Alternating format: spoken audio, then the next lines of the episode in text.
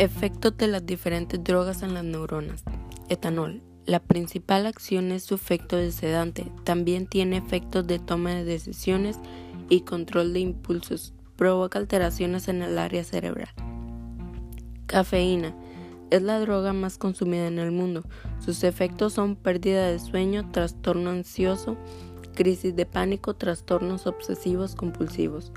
Marihuana. Bloquea la liberación de neurotransmisor denominado GABA.